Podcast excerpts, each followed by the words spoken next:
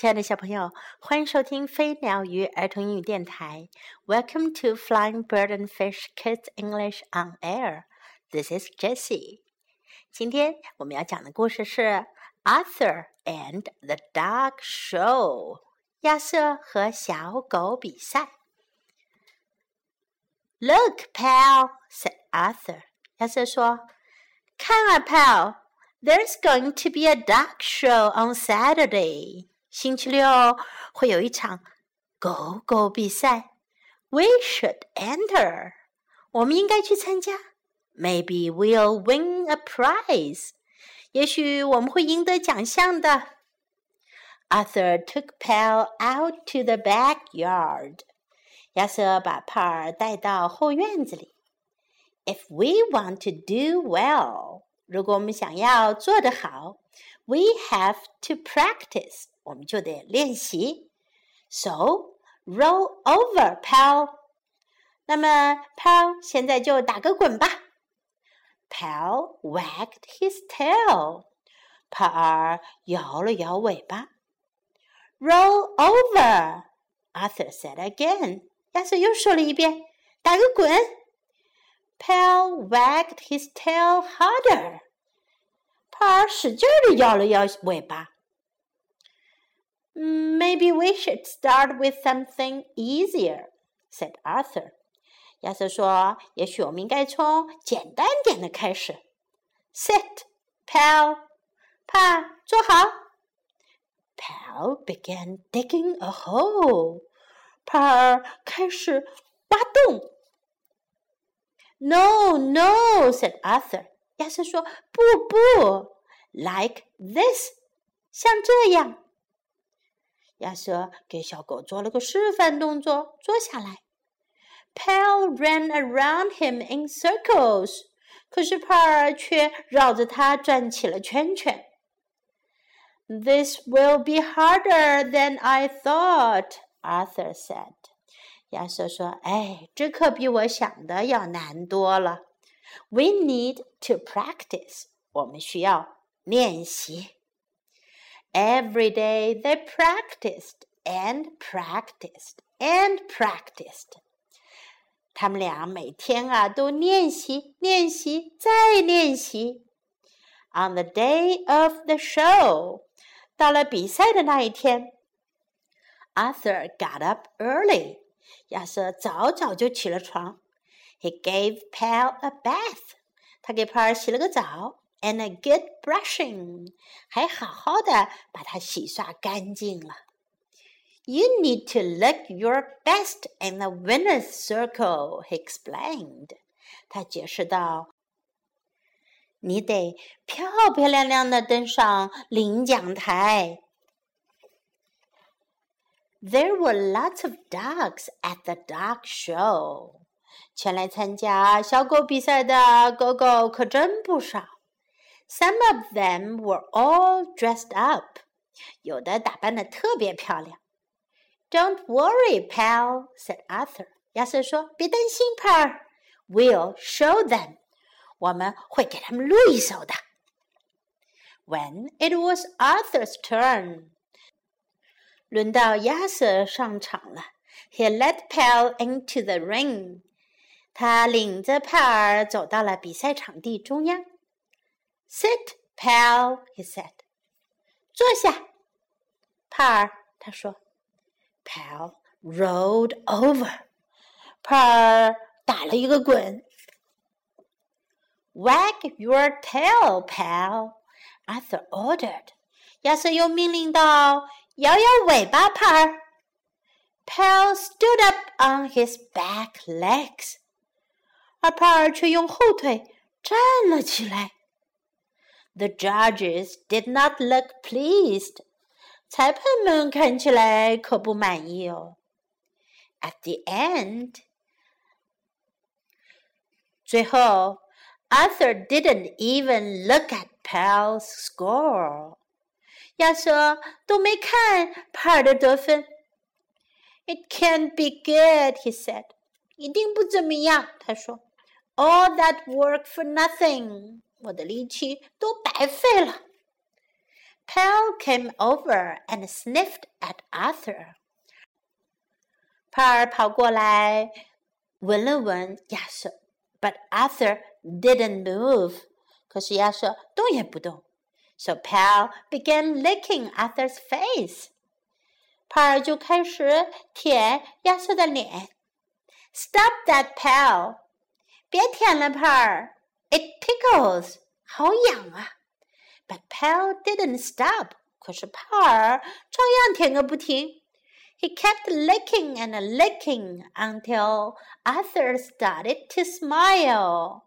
他舔啊舔啊舔啊，直到亚瑟露出了笑容。You're right, Arthur said. 亚瑟说：“你是对的。It's not the end of the world. 这又不是世界末日。Come on, let's go home. 走吧，我们回家去。Arthur started to leave. 亚瑟准备离开了，but the judges stopped him. 裁判们叫住了他。And then they declared Pal a winner. 他们给泡泡颁发了一个大奖杯，是一个 Most Loving Dog 的大奖杯，最具爱心狗狗奖。小狗帕尔的比赛结束啦，他得到了一个大奖杯。他是怎么得到的呢？小朋友们，你们知道答案吧？接下来我们来看今天要学习的英文是哪些呢 ？There's going to be a dog show on Saturday. Saturday 是星期六，dog show 狗狗比赛，狗狗大赛，小狗比赛。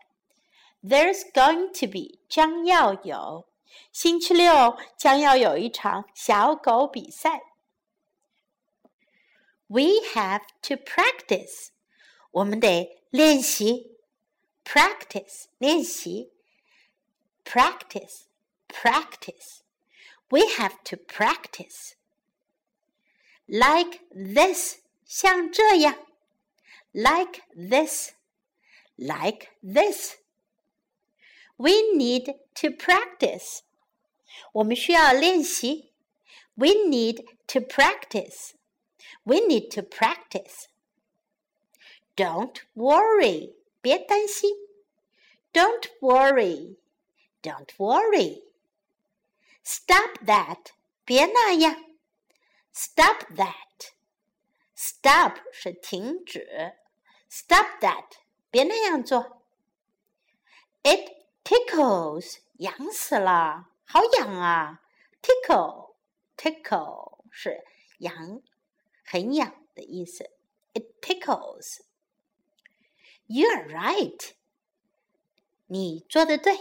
You're right. You're right. 你是对的。It's not the end of the world. 这又不是世界末日。It's not the end of the world. It's not the end of the world. Come on. 来吧。Come on.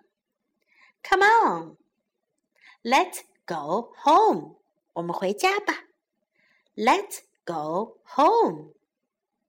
Let's go home.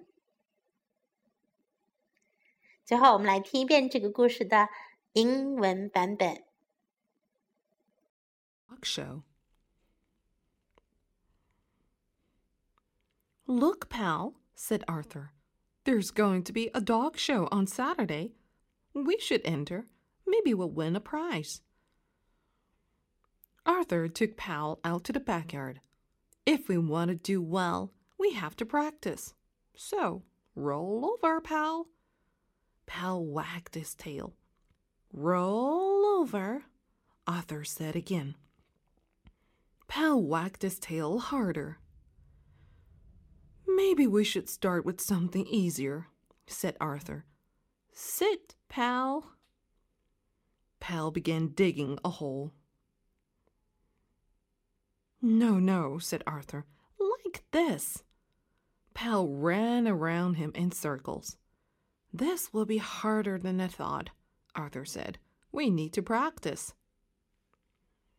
Every day they practiced and practiced and practiced. On the day of the show, Arthur got up early. He gave Pal a bath and a good brushing. You need to look your best in the winner's circle, he explained. There were lots of dogs at the dog show. Some of them were all dressed up. Don't worry, pal, said Arthur. We'll show them. When it was Arthur's turn, he led Pal into the ring. Sit, Pal, he said. Pal rolled over. Wag your tail, Pal, Arthur ordered. Pal stood up on his back legs. The judges did not look pleased. At the end, Arthur didn't even look at Pal's score.